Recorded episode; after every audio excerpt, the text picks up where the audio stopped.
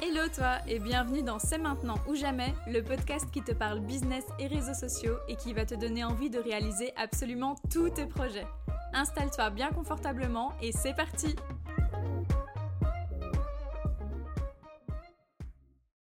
Hello tout le monde et bienvenue dans ce troisième épisode de podcast.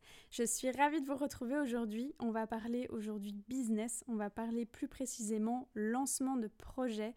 Comment est-ce qu'on fait? Par quelles étapes est-ce qu'on doit passer pour lancer un projet quand on part de zéro? Euh, Parce que contrairement à ce qu'on pense et contrairement à ce qu'on a envie de faire quand on a une idée de projet, il ne faut pas commencer par euh, faire son logo, euh, se créer une présence sur les réseaux sociaux, réfléchir à son identité visuelle, même si tout ça c'est vraiment très très chouette à faire, c'est vraiment une partie super agréable de la création de projet, mais euh, c'est loin d'être les premières étapes auxquelles il faut penser quand on veut se lancer dans l'entrepreneuriat. Pourquoi est-ce que je décide de faire un, épisode là-dessus C'est parce que ben, justement, moi, j'ai fait l'erreur de d'abord réfléchir à mon logo, réfléchir à mon nom, euh, réfléchir à mon site internet. Et au final, après, ben, je me suis quand même rendu compte que j'allais pas pouvoir avancer plus loin tant que je n'avais pas les cinq étapes dont je vais vous parler aujourd'hui. Donc, mon but là, c'est de vous faire gagner du temps et de vous aider à cibler ce qui est essentiel pour le lancement d'un projet avant même de vous lancer euh, dans le travail de votre identité visuelle, de votre site internet, etc. Ça, ce sera pour la partie numéro 2, mais d'abord, il y a la partie numéro 1 sur lequel il faut bosser et vous allez voir, ça va déjà vous prendre un petit paquet de temps parce que l'air de rien, c'est beaucoup de réflexion. Et donc voilà, ce n'est certainement pas des choses sur lesquelles il faut passer, ce n'est certainement pas des choses sur lesquelles il faut euh, euh, survoler vite fait comme ça. Non, il faut prendre du temps, il faut que vous vous posiez et que vous réfléchissiez bien à tout ça.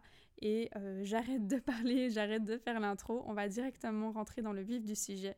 La première étape quand on lance un business, euh, vous, allez, vous allez me dire, Manon, ça coule de source, mais euh, pour certains c'est déjà une étape assez compliquée, c'est trouver son projet, trouver l'activité qu'on va faire, l'activité qu'on va proposer au public quel va être notre, notre business, tout simplement. En fait, le plus dur là-dedans, c'est d'arriver à concilier euh, nos passions avec une activité qui peut être rentable. Par exemple, moi, mes passions, du coup, c'était la vidéo et les réseaux sociaux bah, ça va, j'ai pas eu trop de mal à me dire, ben voilà, euh, vidéo, je vais faire vidéaste, et réseaux sociaux, euh, je vais faire coach en réseaux sociaux, j'aurais pu faire aussi community manager ou quoi, c'est quand même des métiers qui arrivent de plus en plus dans les entreprises et euh, qui sont de plus en plus dans la norme, j'ai envie de dire, même si ça reste relativement nouveau. Mais voilà, il y, y, a des projets qui sont un peu plus euh, un peu plus spéciaux, un peu plus originaux, auxquels il va falloir un peu plus réfléchir sur comment amener ça sur le marché, comment faire en sorte que ma passion devienne, euh, devienne mon activité principale quelque part. Et il faut aussi réfléchir au fait que euh, quand on se lance dans l'entrepreneuriat, ça veut dire qu'on doit être sûr d'aimer ce qu'on va faire. Je veux dire par là que le projet que vous allez choisir vous devez vous dire que ça va devenir votre bébé. Euh, ça va être euh, la raison pour laquelle vous allez vous lever tous les matins. Tous les matins, vous allez devoir aller travailler sur ce projet. Et donc, bah, autant que ce soit quelque chose qui vous plaise, qui vous fasse vraiment vibrer, euh, qui vous passionne. Donc ça aussi, c'est important de se dire, ne vous lancez pas, euh, je sais pas moi, dans, dans le secrétariat pour indépendants si vous n'aimez pas la paperasse. Ça n'a aucun sens. Et même si vous êtes doué là-dedans parce que c'est ce que vous faisiez lorsque vous étiez salarié, ben, si vous n'aimiez pas ça, si vous n'aimiez pas travailler dans les papiers, ne faites pas ça comme euh, activité euh, de business, comme business. Parce qu'il y a un moment, vous allez, vous allez juste vouloir tout envoyer balader Sauf que ben, vous n'êtes plus salarié, vous êtes entrepreneur, donc si vous envoyez tout balader, ben, il n'y a plus de rentrée d'argent. Donc réfléchissez bien déjà à cette première étape qui euh, peut paraître un petit peu, voilà, qui paraît, qui coule de source, mais qui n'en est pas moins très très importante. La seconde étape, c'est trouver son pourquoi, trouver sa mission. Alors on entend parler du pourquoi tout le temps, dans le monde, dans l'entrepreneuriat, vous en avez déjà peut-être entendu parler, vous avez peut-être déjà entendu des podcasts là-dessus, peut-être déjà lu des, des, livres là-dessus, mais c'est parce que c'est vraiment euh, la base d'un projet, la base d'un business. C'est le pourquoi. Alors le pourquoi, qu'est-ce que c'est? Parce que dit comme ça, c'est un peu bizarre. C'est quoi un pourquoi? En fait, le pourquoi, c'est la raison d'être de votre projet. Qu'est-ce qui va faire, enfin, qu'est-ce qui fait que votre projet se différencie du reste? Qu'est-ce qui vous rend euh, unique? Qu'est-ce qui, va être le moteur de votre entreprise? Qu'est-ce qui va inspirer vos salariés si vous en avez? Euh, Qu'est-ce qui va motiver l'acheteur de venir acheter chez vous? Et il y a une super conférence euh, dans les TED Talks, je ne sais pas si vous connaissez, mais si vous ne connaissez pas, foncez, il y a, des tas de, conférences super inspirantes et très intéressantes à écouter, dont une justement d'un certain Simon Sinek, qui n'est autre que euh, le créateur de ce concept du pourquoi, en tout cas euh, la personne qui, qui l'explique extrêmement bien. Et donc je vous invite vivement à aller voir sur YouTube ou quoi, Simon Sinek, Le Cercle d'Or, et vous allez voir qui va vous expliquer bien mieux que moi, à mon avis, qu'est-ce que le pourquoi d'une entreprise, qu'est-ce qu'est le why d'une entreprise. Et il utilise d'ailleurs dans, cette vidéo l'exemple d'Apple, qui est une marque qu'aujourd'hui on ne doit plus présenter. Et voilà, il explique en fait que euh, souvent les entreprises connaissent leur what, donc leur quoi, qu'est-ce qu'ils vendent, euh, quels sont leurs produits, leurs services. Ça, en général, toutes les entreprises le savent très bien. Euh, heureusement d'ailleurs, ils ont toujours leur petit pitch euh, qui est préparé. Euh, voilà, on vous vend ça parce que c'est le meilleur sur le marché, parce que si, parce que ça. Donc ça, en général, toutes les entreprises le connaissent. Il explique aussi que les entreprises connaissent bien leur how, donc leur comment, comment est-ce qu'ils vendent, comment est-ce qu'ils vendent leurs produits, par quels moyens est-ce qu'ils vendent leurs produits, leurs services. Mais par contre, ils ne connaissent pas leur why. Sauf une marque qu'il a pris en exemple, qui est Apple, et il dit Apple, ils sont très très forts dans tout ce qui est voilà, commercial, marketing. Et eux, ils ont un why qui est bien défini. C'est d'ailleurs leur slogan, c'est Think Different. Donc, le pourquoi d'Apple, c'est euh, offrir des produits qui sont à la fois innovants et à la fois très design. Voilà, vous les reconnaissez directement en général, les, les produits Apple, et même quand on arrive dans un Apple Store, euh, ça ne ressemble à aucun autre lieu, aucun autre magasin. C'est très épuré, très, très grand souvent, avec les produits qui sont exposés, qu'on peut aller euh, euh, manipuler sans, sans, aucun problème. Donc voilà.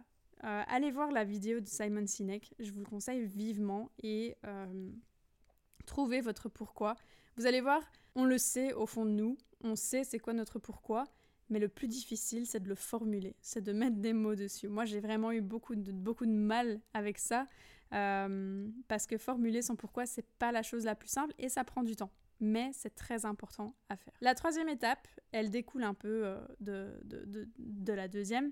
C'est, donc on a trouvé notre mission avec le pourquoi, maintenant on va essayer de trouver notre vision. Comment est-ce qu'on voit les choses dans notre, dans notre entreprise? Quelles sont nos valeurs? Pour vous donner un exemple, moi ma vision c'est de rendre l'éducation digitale accessible à chacun par le biais de formation et de coaching efficace, bienveillant et très pédagogue. Donc moi, ma vision des choses, c'est que j'ai envie d'offrir euh, à mes clients cette capacité de pouvoir gérer leurs réseaux sociaux seuls, de manière autonome, euh, grâce à des formations que je veux très pédagogues. Donc je veux que les choses soient très simples à comprendre, avec des mots faciles à, comprendre, des concepts simples à comprendre, et euh, vraiment dans une ambiance super bienveillante, très positive, très euh, un bon dynamisme. Donc ça, c'est ma vision pour mon entreprise.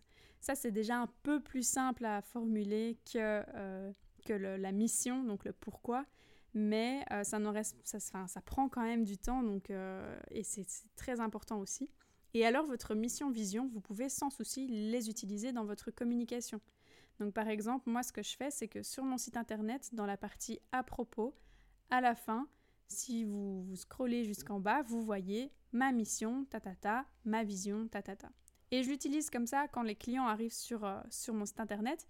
Ils comprennent directement quel est l'univers de, mon entreprise, quelles sont mes valeurs, quelle est ma vision des choses et euh, quelle est ma mission. La quatrième étape, de nouveau, elle paraît un peu ben, euh, normale quelque part, c'est bien identifier ses offres et ses prix c'est pas toujours évident. Donc ça paraît logique, mais c'est pas évident. Le moment où j'ai dû, dû faire mes offres, c'est un moment où j'ai dû prendre aussi pas mal de temps pour me poser et réfléchir, ok, concrètement, qu'est-ce que je vais offrir à mon client, sous quelle forme je vais le faire. Euh, si vous vendez des produits, ben, via quel fournisseur, comme, de quelle manière est-ce que vous allez les mettre, euh, les, mettre dans votre magasin. Euh, si vous vendez du service, ben, de nouveau, de quelle manière vous allez vendre votre service? Est-ce que ça va être du one-to-one? Est-ce que vous allez vous rendre chez les gens? Est-ce que vous allez faire du service uniquement digital? Donc ça, c'est plein de petites choses auxquelles il faut penser. Euh, évidemment, c'est des choses qui vont évoluer au fur et à mesure de votre entreprise. Hein.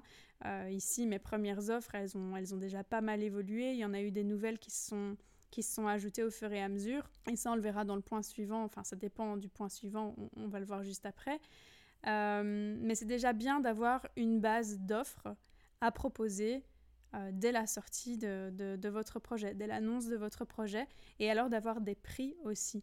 Vous n'êtes pas obligé de les afficher, voilà, mais au moins de les avoir en tête et de pouvoir les proposer et d'avoir vos prix établis.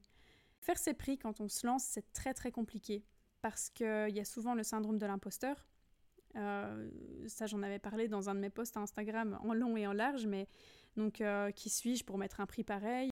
Alors que votre prix est totalement justifié. Mais ça peut être compliqué parce que, bah, par exemple, dans mon cas, j'avais aucun point de repère, vu que souvent les coachs en réseaux sociaux, enfin tout ce qui se passe dans le digital, euh, les gens n'affichent pas leurs tarifs sur le site internet. Donc j'avais du mal à, me situer. Je me dis, ben voilà, j'ai quand même de l'expérience derrière, mais je débute dans l'entrepreneuriat, donc qu'est-ce que je dois faire? Euh, et, de nouveau, vos prix vont évoluer. Moi, les prix que j'ai fixés au tout début et les prix que j'ai maintenant, ils n'ont rien à voir entre eux parce qu'au début, clairement, je me sous-évaluais. Euh, je me disais, je suis une petite nouvelle dans le monde euh, coaching en réseaux sociaux, donc je vais pas trop me faire remarquer. Alors que non, je passe du temps, j'ai quand même pas mal d'expérience derrière, j'ai quand même pas mal de, connaissances. Donc euh, clairement, clairement aujourd'hui, mes, prix, ils ont presque doublé en fait, hein, je peux le dire. Et j'ai aucune honte à le dire. Mais voilà, donc c'est pas facile et je ferai sûrement un épisode complet sur établir ses prix, fixer ses prix quand on débute dans l'entrepreneuriat parce que j'ai confiance que ce soit pas évident. Mais dans un premier temps, essayez quand même d'établir des prix quitte à aller demander par exemple à un de vos concurrents qui se trouve super loin, par exemple si vous êtes de Belgique, mais contactez quelqu'un qui est dans le sud de la France, comme ça vous n'êtes pas un concurrent direct et vous lui dites ben voilà, je, je, suis nouveau euh, dans, dans le secteur, j'essaye de, de mettre des prix, est-ce que tu voudrais pas me dire tes tarifs pour que je me fasse une idée d'où je me situe, etc. Au pire, vous recevez un nom et au mieux, vous avez une réponse. Moi, on m'a déjà demandé ça et j'ai eu aucun souci à donner mes tarifs, donc euh, donc voilà, n'hésitez pas, franchement. Et enfin, on arrive au cinquième, à la cinquième euh, étape qui est euh, cruciale, qui est tellement importante. C'est vraiment l'étape sur laquelle vous devez passer le plus de temps parce que tout va découler de là. C'est trouver votre client idéal, votre persona. Donc ça aussi, j'en ai fait un post entier sur Instagram parce que, et je pense que tous les coachs business, tous les, coachs réseaux sociaux vous en parleront à un moment ou à un autre. Mais c'est parce que c'est vraiment super, super, super important. Faire son client idéal, en fait, c'est identifier le client que vous voudriez recevoir tous les jours. Si vous ne pouviez avoir qu'un seul client, comment est-ce que ce client serait Voilà, donc ça c'est déjà une chose. Et ensuite, la deuxième chose, c'est vous allez devoir être très précis. Vous allez devoir lui donner un nom, lui donner un âge, lui donner une situation familiale, une situation professionnelle, euh, trouver quels sont ses hobbies, c'est quoi, euh, qu'est-ce qu'il aime faire pendant son temps libre, qu'est-ce qu'il n'aime pas du tout, quelle, euh, quelle, émission télé il regarde souvent, est-ce qu'il regarde Netflix, si oui, quelle série. Enfin vraiment, vous pouvez aller dans le détail de chez détail pour en fait arriver à vous mettre totalement à la place de votre client idéal et ensuite baser toute votre communication là-dessus et vos offres et vos prix et tout ça. Donc euh, c'est ça que je disais que vos offres et vos prix vont évoluer notamment par rapport à ce client idéal. Euh, parce que votre client idéal, il va évoluer lui aussi. Donc chaque fois, vous voyez, euh, mais c'est ça l'entrepreneuriat, hein. c'est une offre qui ne fait qu'évoluer. Et alors, il ne faut pas se dire, il ne faut pas avoir peur de se dire, oui, mais si je fais ma communication pour ce client idéal, comment ça se passe pour les autres clients? Ils vont arriver, ils vont se dire, bah, ça, c'est pas pour moi. Alors pas du tout. En fait, euh, par exemple, moi, Mon client idéal, clairement, c'est un entrepreneur, c'est les entrepreneurs de manière générale. Mais c'est pas pour ça que je n'ai pas des demandes d'employés qui travaillent dans des entreprises et qui ont besoin d'une formation Facebook, par exemple. Voilà, ça m'est encore arrivé aujourd'hui, alors que toute ma communication vraiment se base sur les entrepreneurs. Au final, dites-vous que c'est pas plus mal parce que euh, ça sert à rien de parler à tout le monde. Par exemple, prenez quelqu'un, une, nana qui fait des, des shampoings, qui crée des shampoings solides, artisanaux eh ben, euh, monsieur euh, qui est chauve, il s'en fiche des, shampoings solides, il n'en a pas besoin, donc c'est pas grave, ce n'est pas un client potentiel pour vous. Par contre, euh, madame qui fait attention à tout ce qui est bio, qui fait attention à tous les produits qui sont bons pour l'environnement, enfin plutôt qui ne sont pas nocifs pour l'environnement, produits artisanaux, etc., qui est sensible à ça et qui en plus aime tout ce qui touche un peu le bien-être, la beauté, ben elle, par contre, elle va être totalement intéressée par ce que vous vendez. Donc voilà, il ne faut pas vouloir plaire à tout le monde parce que ça sert à rien et vous ne plairez pas à tout le monde de toute façon. Donc ne vous fatiguez pas. Voilà, ça c'était selon moi les 5 étapes sur lesquelles il faut absolument passer du temps avant même de penser à tout le reste. C'est vraiment la base des bases et si vous commencez par ça, vous pouvez être sûr que vous commencez votre business sur des bases solides. Et vous devrez de toute façon à un moment ou un autre y passer, donc autant commencer par ça directement. J'espère que cet épisode de podcast vous aura plu. Si c'est le cas, n'hésitez pas à mettre des petites étoiles comme d'habitude et à laisser un avis, ça, ça me fera super plaisir. Et en plus, ça aide le podcast à être de mieux en mieux référencé. Merci à ceux qui le font déjà. En attendant, je vous souhaite une belle journée, une belle soirée, une belle nuit, peu importe quand vous m'écoutez. Et je vous dis à très très vite pour un prochain épisode. Et surtout, n'oubliez pas, c'est maintenant ou jamais.